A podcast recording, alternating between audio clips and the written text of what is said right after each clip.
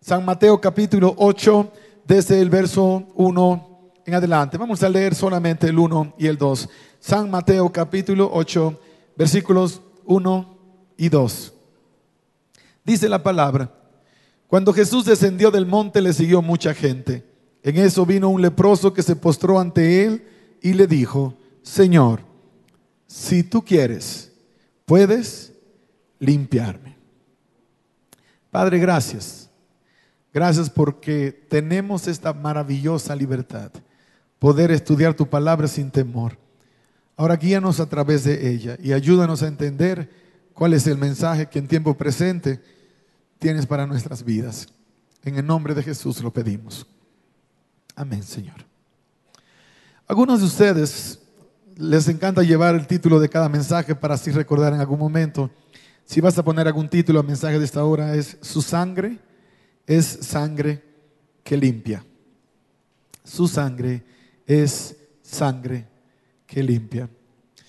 Hace unos años me tocó venir a México y había un pánico grande por una situación con la famosa influenza hispánica, la famosa gripe. No solamente en México, en Estados Unidos había pánico porque mucha gente se estaba contagiando, personas habían muerto y pues trajo un montón de información que era importante en su tiempo, pero dejó de serlo. Y es que no era la primera vez que había un brote peligroso de esta condición. Para 1918 fue la ocasión cuando se ubicó el brote más letal de la influenza hispánica. Aproximadamente en un periodo de ocho meses, más de 25 millones de personas murieron a nivel mundial. Comenzó en un campamento de soldados, mataba 2.500 soldados por semana y después de unos meses había dado la vuelta al globo completo. Solo hay un lugar cerca de Argentina que se libró, una pequeña isla que se libró de la visita de esta famosa enfermedad, la influenza hispánica. Algunos piensan que 25 millones era un número conservador, que realmente sobrepasó los 100 millones de muertos. Todavía no podemos ni siquiera nosotros a ciencia cierta decir, unos años después, cuando se comenzó a utilizar el microscopio electrónico, se dieron cuenta que era una bacteria tan insignificante que parecía realmente no importante, pero algo tan insignificante logró matar a tantas personas. Cuando se menciona la enfermedad hoy día no produce tanto pánico porque hay herramientas con las que se puede contrarrestar. No sé cuántos de ustedes fueron vacunados contra la viruela porque cuando pequeños nos vacunaban, porque en algún momento va a surgir, pero no se comparaba en nada con el brote letal que para los siglos XVIII, XIX también azotó a la humanidad. Gracias a un médico alemán, que si no me equivoco se llamaba o se, llamó Edward Jenner, pudimos encontrar una vacuna para contrarrestarla, pero antes que la vacuna llegó, fueron muchos más los millones que fueron a la tumba. Mencionar el nombre producía pánico. Otra enfermedad que todavía sigue siendo su nombre medio difícil de, poder digerir sin que produzca pánico, la peste bubónica, o también conocida como la peste negra. Entre el siglo XIV y siglo XVII fue el tiempo de su apogeo.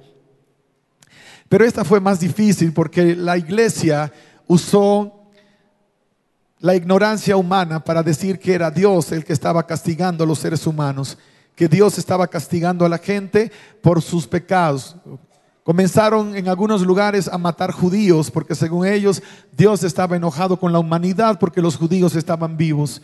Luego comenzaron a matar protestantes porque eran contrarios a la religión popular, porque de alguna forma Dios estaba molesto. El hombre hablando en nombre de Dios. Comenzaron a matar perros y gatos porque los perros y gatos eran responsables de la transmisión hasta que luego se dieron cuenta que se equivocaron que el verdadero transmisor era la rata. Y con tanta comida de perros y gatos por doquier, las ratas se multiplicaron más y la enfermedad llegó a un nivel donde parecía que no solamente era pandémico, sino que no se podía controlar. Al final, más de 27 millones se pudieron contabilizar, gente que murió como víctima de la enfermedad. Ahora, hay una tendencia humana cada vez que algo terrible está pasando de decir que es Dios el que está golpeando que es Dios el que está castigando, que es Dios el que está azotando. Si hubo un terremoto, es Dios que está castigando. Y yo sé que Dios permite muchas cosas, pero Dios no está sentado en su trono lanzando rayos y centellas para castigar a la humanidad. El pecado es su castigo en sí mismo. El que decide estar separado de Dios ha de cosechar lo que se vive separado de Dios como tal. Ahora, Hoy día tenemos una condición de salud que todavía sigue siendo uno de los grandes azotes de la humanidad, la enfermedad conocida como el HIV, como SIDA. Es posible que entre nosotros hay una persona que porta el virus y puede convivir con nosotros hoy día, a pesar de que hay más de quizás 30 millones a este punto que han ido a la tumba a raíz de esta enfermedad y cuántos tantos están enfermos hoy día y aunque en algunos lugares han logrado controlar, hay otros lugares como países africanos donde el control nunca llegó. Para muchos países del tercer mundo pagaron el precio a un nivel mucho más alto. Aún eso, cuando comenzó, escuché a varios predicadores siendo yo un jovencito, decir que era una de las siete plagas del Apocalipsis y que Dios estaba castigando a la humanidad por sus pecados. El pecado sigue siendo su castigo en sí mismo. Mucha gente no ha entendido que no necesita justificar el castigo acreditándoselo a Dios, aunque Dios lo permita. Ahora, en los tiempos que aparece la historia de San Mateo capítulo 8, la lepra era la enfermedad del momento. De hecho, la palabra lepra se traduce como azote. Se consideraba el azote de Dios. Toda persona que era leprosa, de alguna manera, por algunos casos muy especiales, se consideraba que Dios estaba azotando a las personas. Cuando tú lees acerca de la historia del leproso, hay algo súper interesante y es que no se da el nombre del leproso, no aparece, simplemente se habla de él como un hombre que tenía la enfermedad de la lepra. Cada vez que la Biblia omite el nombre de una persona, a mí me parece súper interesante la oportunidad de poder poner mi propio nombre en el lugar de la persona. Así que la historia ya no se convierte en una historia más de la Biblia, sino en una historia que de alguna forma especial se conecta conmigo, se conecta contigo. Y yo quiero que hagas lo mismo en esta hora, que trates de ver la historia de este hombre como tu propia historia. Para entenderla debes ponerte en los zapatos de la persona. En los tiempos bíblicos la lepra era una enfermedad que no tenía cura. Hoy día la lepra se cura. En países como la India hay muchas personas que padecen esta enfermedad y a pesar de que tiene una cura, muchos de ellos mueren a raíz de la misma. Hay una historia que es muy conocida de la Madre Teresa de Calcuta, que para mí fue una gran misionera. No estoy de acuerdo con todo lo que ella creyó, pero estoy de acuerdo con lo que ella hizo, su servicio y su amor por el prójimo.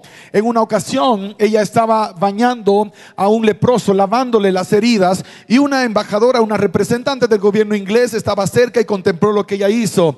Después de un rato le dijo, Madre, la admiro aún más todavía, porque yo no bañaría a un leproso ni siquiera por un millón de dólares le dijo. A lo que la Madre Teresa de Calcuta le respondió, yo tampoco, porque a un leproso no se le baña por dinero, se le baña por amor.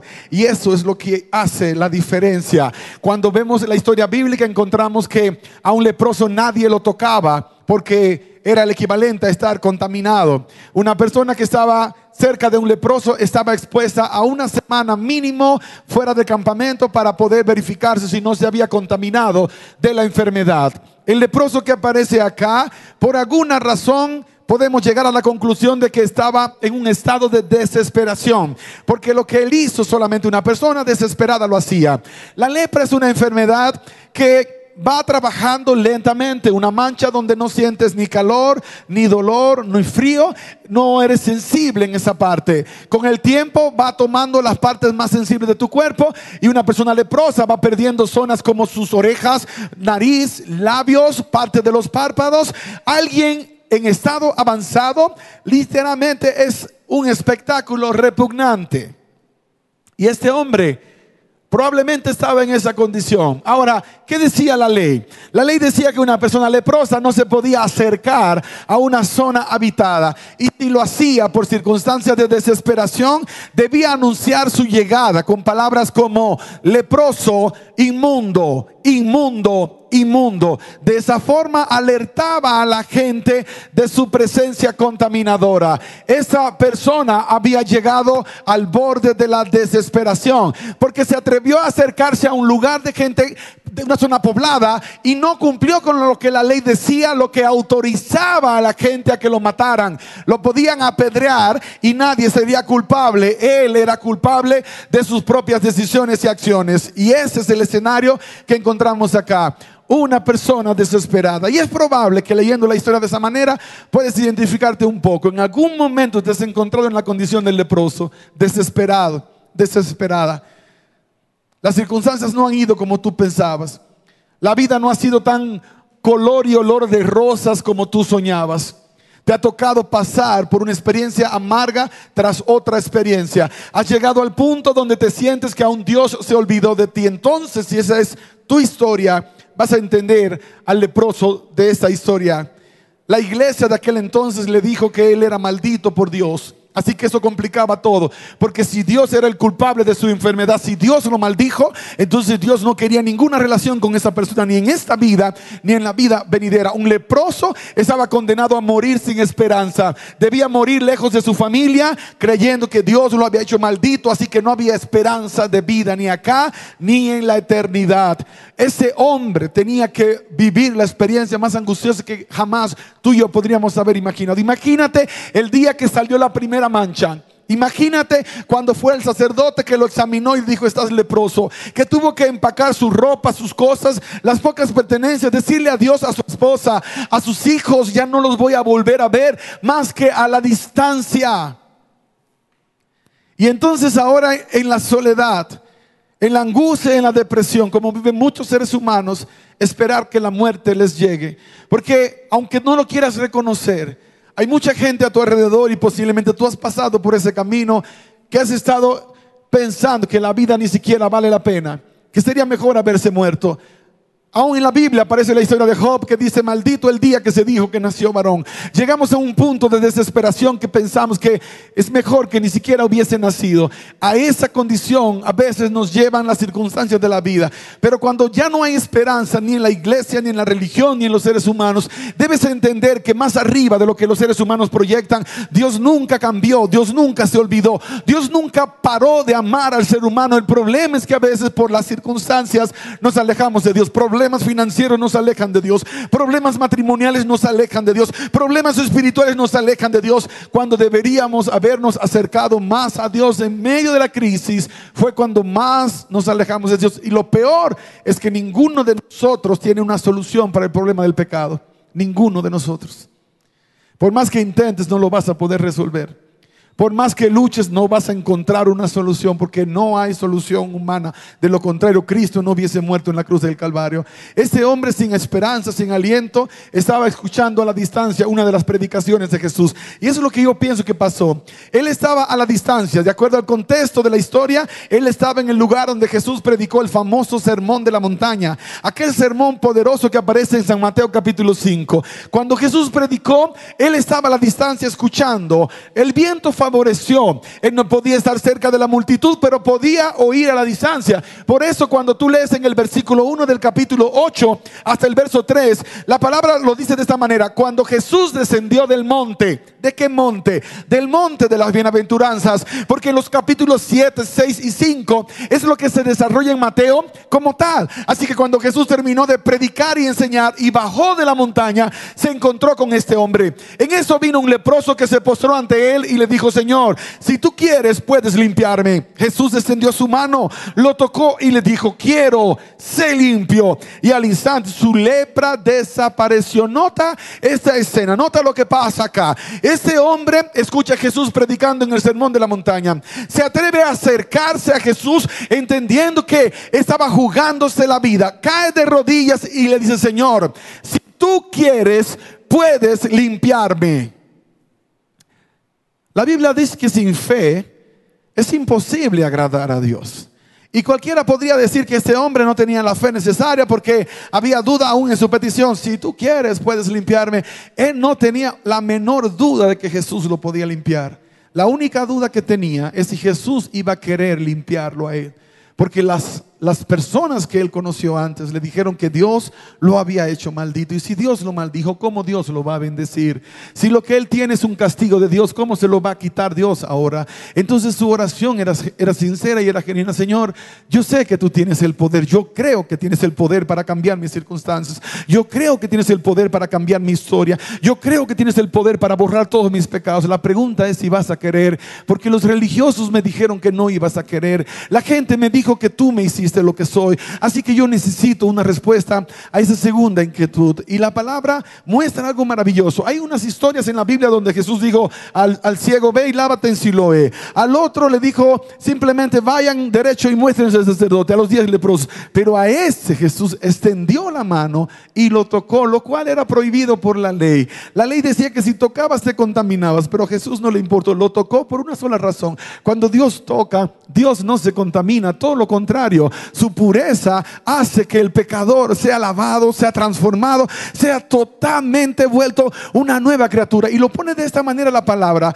si tus pecados son como la grana, vendrán a ser como blanca lana, y si fueren como el carmesí, como la nieve, serán emblanquecidos. Así que cuando el hombre se expone a la presencia y al toque del maestro, la vida le va a cambiar rotundamente. El problema es que no venimos al maestro porque le prestamos oído a lo que la gente dice acerca del maestro. Y no es la gente que lo dice. El diablo ha sembrado una idea equivocada acerca de Dios y a veces nosotros dejamos que esa idea siga corriendo. Tú y yo somos la mejor alternativa que tiene la humanidad. El leproso que hoy vives en Cristo jamás se acercará a ti si cree que tienes esa idea falsa de santidad.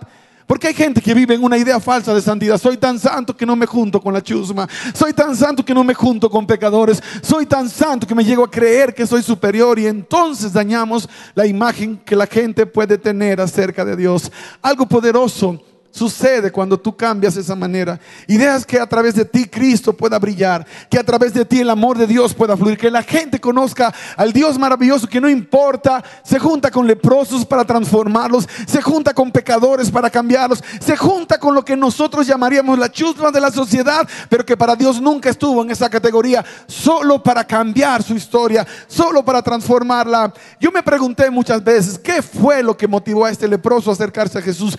¿Qué fue lo que él escuchó en las palabras que Jesús predicó, que le, dio la fortaleza para llegar. Y encontré algo maravilloso. Y es que cualquiera a lo mejor hubiese hecho lo mismo si hubiese escuchado las mismas palabras. Lee conmigo, por favor, capítulo 5, versos 3 en adelante de San Mateo.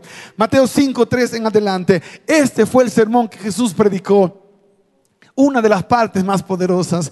Bienaventurados los pobres en espíritu porque de ellos es el reino de los cielos. Bienaventurados los que lloran, porque recibirán consolación. Bienaventurados los mansos, porque recibirán la tierra por heredad. Bienaventurados los que tienen hambre y sed de justicia, porque serán saciados. Bienaventurados los misericordiosos, porque alcanzarán misericordia. Bienaventurados los de limpio corazón, porque verán a Dios. Bienaventurados los pacificadores, porque serán llamados hijos de Dios. Bienaventurados los que padecen persecución por causa de la justicia, porque de ellos es el reino de los cielos. Bienaventurados seréis cuando por mi causa os insulten, os persigan y digan toda clase de mal contra vosotros mintiendo. Gozaos y alegraos, porque vuestra recompensa es grande en los cielos, pues así persiguieron a los profetas que vinieron antes de vosotros. Bienaventurados, siete veces feliz. Bienaventurado, siete veces feliz.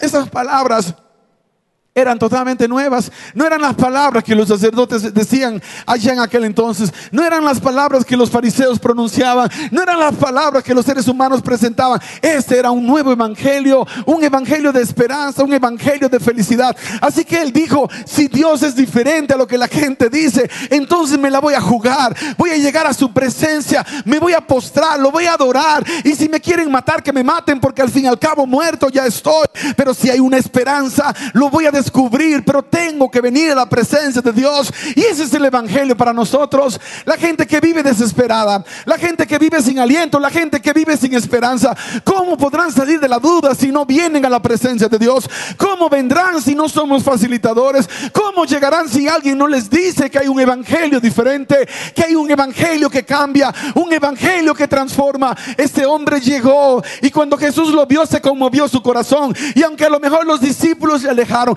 Y la multitud se alejó porque nadie se quería contaminar. El Señor extiende su mano con amor. Le dice, hijo, hace rato que estaba esperando este momento. Estaba predicando en la montaña y te veía a la distancia. Y en mi corazón decía, qué maravilloso va a ser. El momento cuando nos encontremos cara a cara, te darás cuenta que las ideas preconcebidas que tenías estaban equivocadas. Te darás cuenta que no soy lo que la gente dice que soy. Que para conocerme necesitas una experiencia conmigo. No bases tu historia en lo que otros han dicho. Dame la oportunidad de tener mi propia historia contigo. Y cuando Él extiende la mano y lo toca, la piel de ese hombre quedó transformada. Parecía un bebé recién nacido. Así lo imagino. Y luego Jesús le dijo, ve corriendo y muéstrate al sacerdote para que te dé el certificado de purificación. No le cuentes a nadie lo que yo hice contigo. ¿Sabes por qué no debes hacerlo? Alguien va a contar el chisme y te van a tratar de dañar. No se lo cuentes a nadie. El hombre no lo se fue corriendo y en el camino le decía a todo el que se, se encontraba, hey, quiero que conozcas que yo era el leproso, el leproso famoso que estaba en el valle. Me encontré con Jesús, Jesús me tocó, me cambió la vida. Tienes que darle una oportunidad. Por favor, dale una oportunidad. Él también te puede cambiar la vida. Me imagino que fue al campo de los leprosos y gritó, muchachos, muchachos, lo siento, ya estoy retirado, ya no soy parte de la compañía, ya no pertenezco a este grupo. Ustedes tienen que hacer lo mismo que yo hice. Denle una oportunidad al maestro. Luego llegó al sacerdote, se mostró, le dieron el certificado y créelo, el próximo lugar que este hombre fue fue a su casa y esa es la parte que más me emociona de la historia. La Biblia no lo dice, pero lo puedes imaginar. Llegó a la casa y tocó la puerta y cuando tocó una preciosa niña, a lo mejor con unos 10 años de edad, hacía siete que el hombre se fue de la casa, hacía siete que la lepra se lo había arrancado, hacía años que el pecado lo arrancó, lo arrancó de su hogar y ahora estaba muriendo sin su familia. Y esa niña lo mira y dice, se parece a papá. Yo creo que es papá y cuando él la llama por nombre con esa voz tierna que solo papá te puede llamar, entonces ella corrió, se fue a la cocina, gritó mamá, mamá corre, mamá corre. Yo creo que ese hombre que está en la puerta es papá. Los hermanos que estaban jugando en el pequeño patio, todos corrieron y de repente se encontraron a la entrada. Ese hombre estuvo muerto y ahora estaba vivo gracias al toque del Dios Todopoderoso. Esa familia había sido destrozada por la maldita enfermedad de la lepra. Ahora había sido restaurada por el poder del toque del Dios del cielo. Ese hogar que había sido dañado por el vicio de las drogas, por la promiscuidad, por el maldito alcohol, ahora había sido cambiado solamente por un toque del Dios Todopoderoso. Amados, eso es lo que la humanidad necesita, un toque del Maestro. Jamás un toque del Maestro. Suficiente. Una oportunidad para tocar esa vida. Porque cuando Él toca su sangre preciosa, le limpia de todo pecado. He conocido hogares de todas las naturalezas. He conocido vidas de todo tipo de, vidas y he visto el mismo elemento consistente. Tú también lo puedes testificar. Ustedes lo han vivido acá. Cada vez que Jesús llega a una historia, cambia para siempre. Cada vez que Jesús llega a un lugar, la historia jamás vuelve a ser la misma. Jamás. Yo estaba, me acuerdo, en un día de oración. Era un evento que se hacía cada mes en mi país y yo era el invitado especial. Después yo tuve que ir para reunirme con ella. La historia de esta muchacha es la historia que me convenció del poder del Evangelio sin duda, sin cuestionamientos. Ahí estábamos, 48 años de edad, muriendo. La enfermedad ya había hecho estragos en ella. Pero ella quería hablar conmigo, quería confesar, confesarse con ella algunos pecados. Y cuando nos sentamos, me dijo, quiero confesar algunos pecados contigo. Yo le dije, no, no soy cura, tú sabes que soy un pastor, así que no tienes que confesar nada conmigo. Y por si acaso tampoco tiene que confesarse con un cura. Usted se confiesa con Dios. Es el único a quien tienes que confesar tus pecados. Cuando vienes con el pastor, vienes para pedir consejo, no para confesar tus pecados. Porque nosotros no podemos perdonar tus pecados. Solamente Dios lo puede hacer. Y eso es lo que el mundo no ha entendido. Que solo Dios perdona pecados. Que solo Dios puede transformar y restaurar. Y ahí estaba ella. Pero yo estaba esperando que me iba a contar alguna de las historias más horrendas, porque ella ahí como estaba, muriendo, era la persona que había asesinado de la manera más cruel a aquel señor, a quien le dio más de 20 puñaladas. La gente pensaba que era un culto satánico. Claro, mucha gente nunca se enteró que ese hombre la había violado, la había abusado sexualmente cuando era una chica. Y esa noche drogada y borracha lo encontró y lo asesinó. Pensé que me iba a contar de aquellos dos personajes a quienes ella le salvó la vida, supuestamente que eran dos delincuentes que intentaron asaltar a dos personas y resultó que uno era un experto en artes marciales. Ella asesinó al experto en artes marciales cuando se resbaló. Pensé que me iba a contar de las otras historias que muchos no hablaban, que muchos no contaban, pero ella solamente quería que yo pagara 20 dólares que ella debía y que no quería morir debiendo esos 20 dólares. Y claro, me contó dos cosas más que, que nunca tuve permiso para poder contarla a ninguna otra persona. Pero todo comenzó así, cuando ella tenía 11 años. Fue abusada sexualmente y eso le cambió la vida. A los 16 se fue con un hombre que le, brindó villas y castillas y pensó que ese era el hombre de sus sueños y resultó que era el hombre de sus pesadillas. Vivió una vida horrible, terminó en la prostitución, terminó en las drogas, varias veces en la cárcel, se convirtió en un monstruo, intentó matar a sus hijos, quemar la casa donde vivían. A veces pensaba que la mejor solución al problema era quitarse la vida. Se tomó una gran cantidad de veneno para ratas, pero eso no le quitó la vida. Luego entonces intentó cortarse las venas, eso tampoco le quitó la vida. Parecía que la muerte le huía, era la cosa más horrenda, más horrible. Y es uno de esos seres humanos que cuando lo ves tú dices, no, aquí Dios no puede hacer nada. Así la neta, en confianza, aquí Dios fracasa, porque esta persona no tiene, no tiene, no hay probabilidades. No sé si conoces a alguien así que tú dices, no, esta es la verdad que aquí no creo que Dios pueda hacer nada. Este es un caso que no tiene solución. Jamás digas eso, porque tú no estás en el lugar de Dios. Lo que para ti es imposible, para Dios no lo es por una sola razón. Dios es el Todopoderoso y necesita necesitas creer que Él es el Todopoderoso. Así que no te rindas. Si tienes ese hermano, ese familiar, esa persona que no tiene esperanza, solamente sigue clamando. Hay un momento que Dios va a aprovechar, que se abre una puerta y Dios va a entrar y lo va a derrotar por knockout. Lo va a dejar en la, en la, lona y le va a cambiar la historia para siempre, porque así trabaja el Señor. Esto no es carrera de velocidad, esto es carrera de resistencia. Y Dios tiene más resistencia que el hombre. Dios va a correr, Dios nunca se va a cansar, aunque tenga que atraparlo en el lecho de muerte, Dios nunca se va a rendir. Y ese es el caso maravilloso de esta muchacha que Dios no se rindió, saliendo de la cárcel después de haber asesinado al hombre que la había abusado sexualmente cuando era una chica. Esa muchacha parecía que iba a seguir su mismo camino, su mismo rumbo, hasta que un día hubo una reunión como esta. Por eso nunca pares de invitar al que tú pienses que jamás va a cambiar su vida. Y ella vino a la iglesia, aceptó la invitación, llegó a la iglesia y escuchó la palabra. Eran esas reuniones que duraban 14 noches, que ahí se cansaban hasta los más devotos. Hoy día haces una campaña de tres días y ya en el segundo la gente dice, ah, está muy largo esto.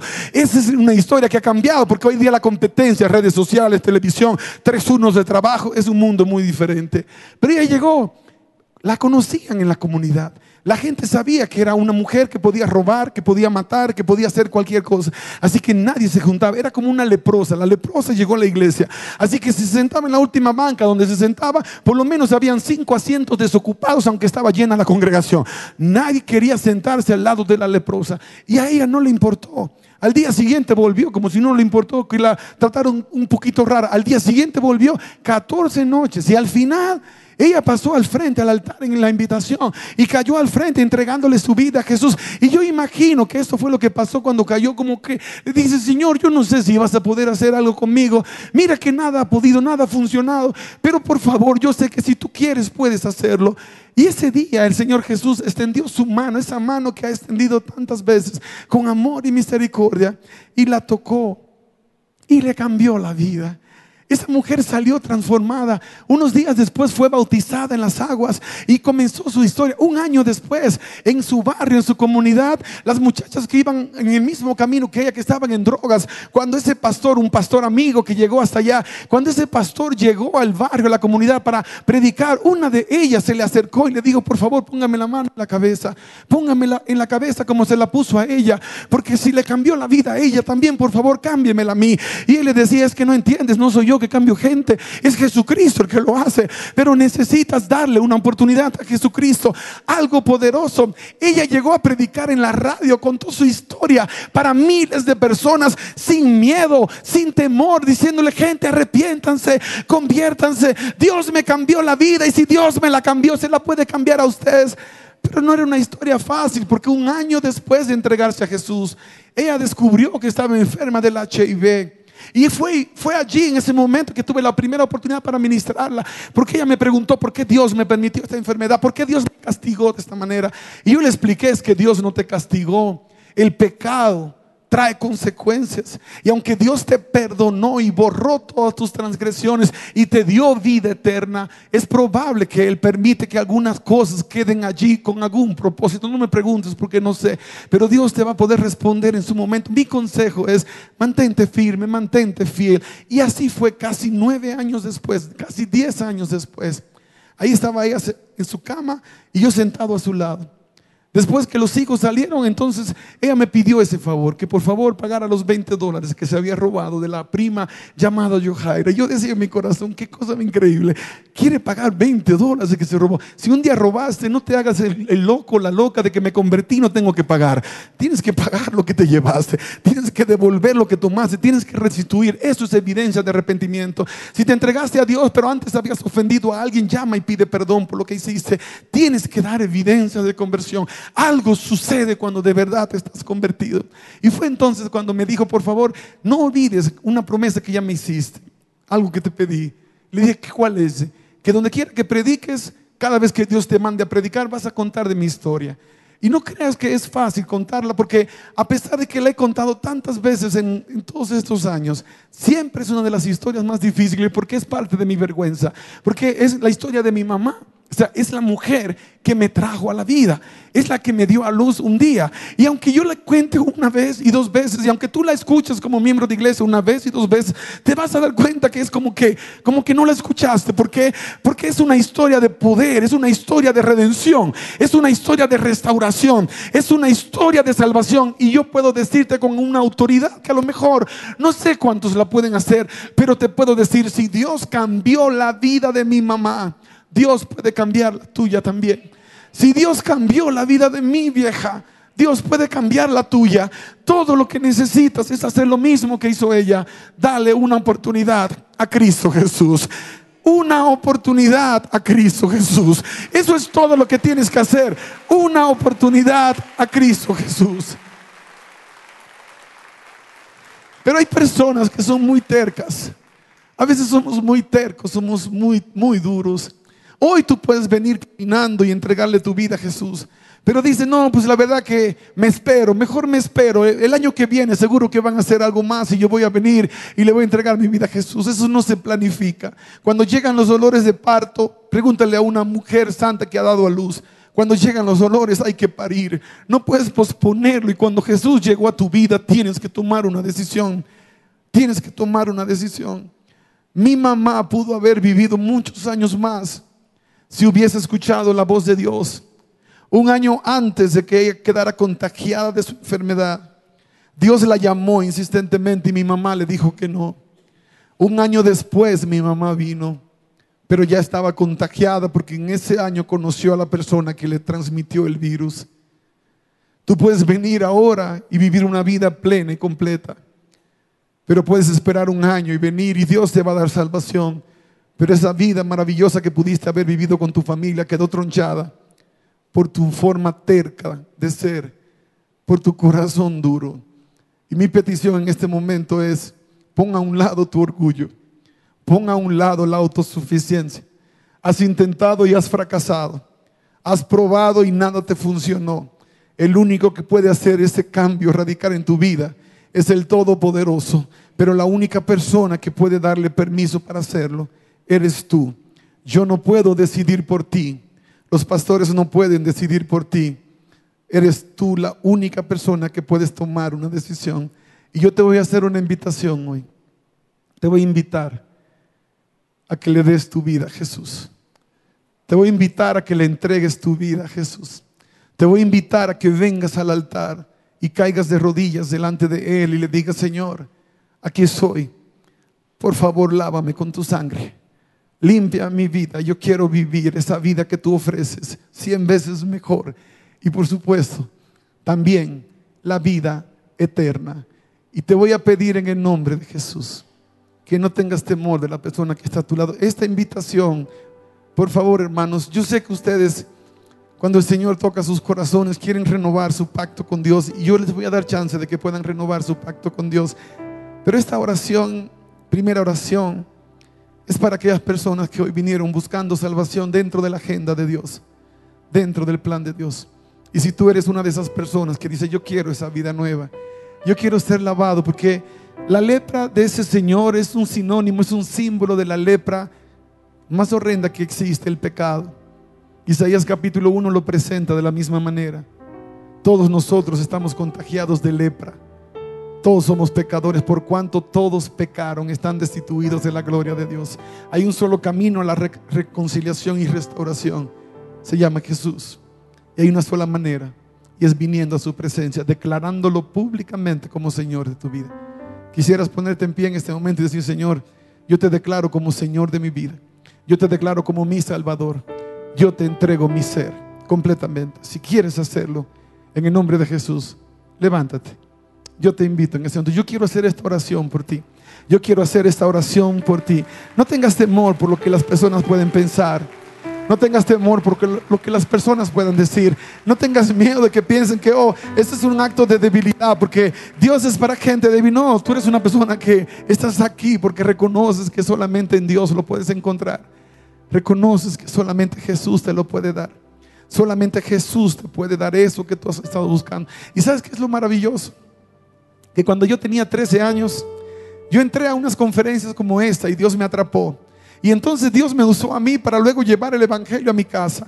Y poco a poco fue atrapando. Atrapó a mi hermana, a mi hermano, luego atrapó a mi abuela en el lecho de muerte, luego atrapó a mis otros primos y de repente atrapó a mi papá y atrapó a mi mamá. Y cuando puedo mirar hoy, me faltan muy pocos miembros de mi familia porque cuando Jesús viene contigo, Él es como una epidemia santa. Llega y comienza a contagiar a todos para salvación. Es espectacular lo que sucede, pero todo comienza con un valiente, con una valiente que le da una oportunidad. Y si tú nunca habías tomado este paso, nunca le habías dado esa oportunidad a Jesús, yo quiero que vengas aquí al altar, porque vamos a orar por ti y por tu casa. En este momento, pide permiso a la persona que está a tu lado y ven aquí conmigo. Yo quiero hacer esta oración. Demos un aplauso para esta chica. Dios te bendiga. Ven acá, no tengas temor. Si esa es tu historia, ven en el nombre de Jesús. Esta invitación no es para los miembros de la iglesia, es para aquellos que todavía no han declarado a Jesús como el Señor y Salvador. Vengan en el nombre de Jesús. No tengas miedo. Hoy no comienza el peor día, sino el mejor día de tu vida. Hoy no comienza la peor, sino la mejor historia de tu familia. Porque no solamente Dios te cambia a ti, sino que ahora Dios te usa a ti para cambiar las vidas de otros seres queridos, de otros miembros de tu casa que de alguna forma están desesperados, pero no saben a dónde ir. ¿A dónde iré? ¿Dónde voy a encontrar lo que necesito? ¿Dónde puedo encontrar sanidad para mi corazón? ¿Dónde puedo encontrar transformación para mi vida? Y la palabra dice, hay uno solo que se llama el camino, que se llama la verdad, que se llama la vida. Su nombre Jesucristo. Él lo dijo, yo soy el camino, soy la verdad, soy la vida. Y si tú quieres saber por qué camino debes andar, sigue las huellas del maestro. Si quieres saber qué verdad vas a practicar, mira el ejemplo de Jesús. Y si quieres saber cómo se debe vivir la vida, mira cómo la vivió el maestro. Y entonces vas a vivir una experiencia completa. Una experiencia completa. Hoy yo puedo predicar delante de ustedes y decir, mi vieja ganó la corona de la vida. El Señor se la llevó a los 49 años. Estaba muy joven. Yo voy a cumplir 46 este mes, o sea que ya tenía tres años. Apenas más que yo. No tuvo que haber sido así. Pero sucede porque a veces somos tan tercos. Somos tan duros. Puedes venir caminando hoy, pero prefieres venir mañana en silla de ruedas. Puedes venir caminando hoy, pero prefieres que Dios te encuentre en la cárcel mañana. Puedes venir caminando hoy, pero prefieres que Dios te atrape en la cama de un hospital. Eso no es sabiduría. En el nombre de Jesús. Ahora que puedes caminar, ahora que puedes andar, dale una oportunidad a Dios. Yo siento en mi corazón que todavía hay unas 20 personas más que están peleando con Dios en esta tarde. Estás peleando porque sabes que Dios te está llamando, pero no sabes qué debes hacer. Y el Señor te dice claramente, levántate en el nombre de Jesús y ven para que recibas perdón de tus pecados y el comienzo de una vida nueva. Pero solamente tú puedes tomar esa decisión, nadie más. Y yo te invito en el nombre de Jesús, levántate y ven. Esta es tu oportunidad. Dios les bendiga, muchachas. Gracias por venir. Gracias, hija. Ella pudo Tú puedes, en el nombre de Jesús. Dios te bendiga, hija. Gracias por venir. Yo sé que si ellas pudieron, tú también puedes, porque es el mismo poder que le ha dado la victoria. Tú también lo puedes lograr. Dios te bendiga, hijo. Dale un aplauso fuerte al Señor. Dios te guarde, Dios te bendiga. Qué maravilloso. Ese es el evangelio del amor de Dios. Dios no hace sesión de personas. Tú eres la persona que Dios ha estado buscando. Dios te ha estado llamando hace mucho tiempo y tú lo sabes. Él conoce tu lucha, conoce tu batalla, conoce tus lágrimas pero solamente quiere una oportunidad. Dios le bendiga, mi señora. Todo lo que Dios quiere es una oportunidad. Por favor, dásela. Yo no he conocido a una persona que Dios le haya fallado. Y si alguien te dice que Dios me falló, está confundido. Puede ser que un religioso le falló. Puede ser que la religión le falló, pero Dios nunca falla. Todo lo que Dios necesita es que lo pruebes. Pruébalo. En el nombre de Jesús, Dios te bendiga, hijo. Gracias por venir. Gracias por venir. Hay fiesta en el cielo. Hay fiesta en la tierra. Hoy yo te estoy contando mi historia. Mañana tú contarás la tuya. Y mucha gente va a conocer a Jesús a través de tu historia lo que has vivido hasta hoy no es una maldición, es la tragedia que se vive en este mundo. Pero lo que Dios te dice que vas a vivir, puedes apostar que es una vida cien veces mejor. Y luego la eternidad. Tus lágrimas no han sido en vano. Dios las conoce. Él sabe cuántas veces has llorado. Él sabe cuántas veces has luchado. Él sabe cuántas veces te has desesperado. Pero hoy, hoy Dios está recompensando tu experiencia, tu fe, tu paciencia porque hoy viniste, hoy llegaste, te armaste de valor y aceptaste la invitación del Señor. Y ya no hay vuelta atrás porque jamás vuelves a ser la misma persona, jamás. Porque le das de larga a la decisión más importante de tu vida. ¿Por qué resistir el llamado de Dios? Yo no lo puedo explicar porque no te puedes levantar. Yo sé que tus piernas están paralizadas y sé que hay algo que se está quemando porque cada vez que la palabra de Dios llega a tu vida sientes algo que se quema. Es un misterio porque no puedes tomar una decisión. Pero lo que la palabra dice es que en el nombre de Jesús ya somos más que vencedores. Y si allí donde, donde estás pronuncias el nombre de Jesús, vas a recibir un poder de lo alto que te va a dar la victoria. Te vas a levantar y vas a venir a este lugar. Y antes de orar, yo tengo que esperar por ti.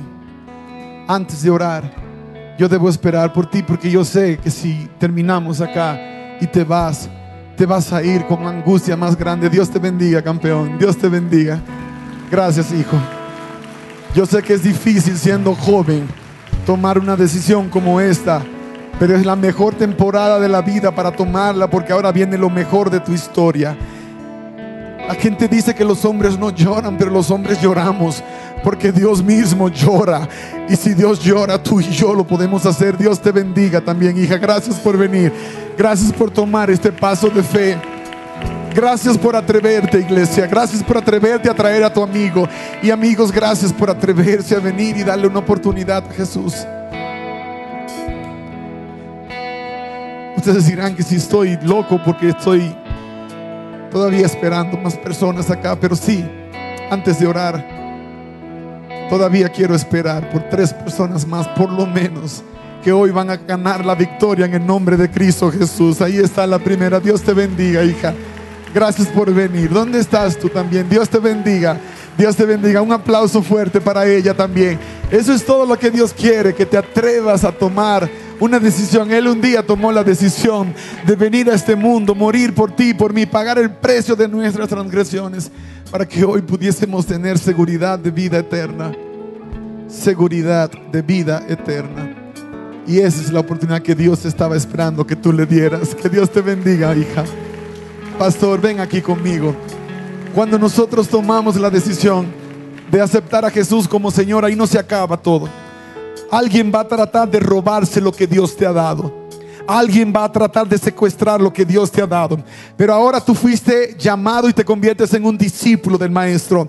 El discipulado no, no comienza cuando ya conozco toda la doctrina. Comienza cuando acepto a Jesús como mi maestro, como mi Señor, como mi Salvador. Entonces la iglesia va a seguir todo el proceso. Te van a entrenar y a formar para que seas un misionero, para que vuelvas a tu casa y le digas a tu familia, si Dios pudo hacerlo conmigo, lo puede hacer con ustedes. ¿Sabes qué me decía la gente de mi barrio cuando yo le entregué mi vida a Jesús? Yo tenía 13 años, era un mocoso de 13 años que le entregó su vida a Jesús. El papá un traficante de drogas, la mamá perdida en las drogas. Y yo le entrego mi vida a Cristo Jesús. ¿Y sabes qué hacía la gente de mi barrio? Se burlaban de mí se burlaban, decían, estás haciendo morcillas para el diablo. Yo ni sabía que era hacer morcillas al diablo, pero está haciendo morcillas al diablo. Eso no es para muchachos, eso es para gente vieja. El evangelio es para gente vieja. Yo decía, entonces, ¿y entonces quién va a ayudar a mi familia? Si yo a los ocho años iba a reuniones carismáticas a pedirle a Dios que cambiara a mi mamá, ocho años yo caminaba una hora una hora, ocho años, una hora. Dios cambia, cambia mi familia, cambia mi mamá, cambia mi casa. Yo era el monaguillo de la parroquia y yo era monaguillo porque quería que Dios cambiara mi familia. Y nunca pasó nada. A los 13 años yo le entregué mi vida a Jesús y fui bautizado. Y de repente comenzó algo a suceder. Y mi familia comenzó a cambiar. Mi abuela muriendo de cáncer aceptó a Jesús en su lecho. Yo fui la última persona que pudo ministrarla la noche que murió.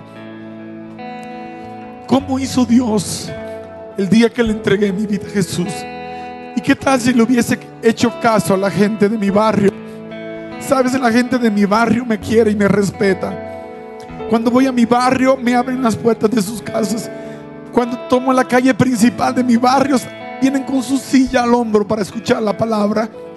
Porque cuando tuve 13 años, yo tomé una carrera y nunca la abandoné. No dejes que nadie te aparte de este camino. Jamás te apartes de lo que Dios te ha dado. Porque el futuro de tu familia está conectado a la decisión que has tomado hoy y más allá también tu comunidad. Dios no es la invención de la religión. Si hubiese sido inventado por el hombre hace tiempo hubiese desaparecido porque lo han intentado destruir. Mas el nombre de Cristo prevalece y hoy día somos más fuertes todavía porque tenemos a un Cristo no muerto, sino a un Cristo que está vivo y que vive por los siglos de los siglos y sigue obrando con poder y autoridad. Y tú eres la evidencia Tú eres la mayor evidencia. Pastor, esta es tu casa y estos son tus hijos.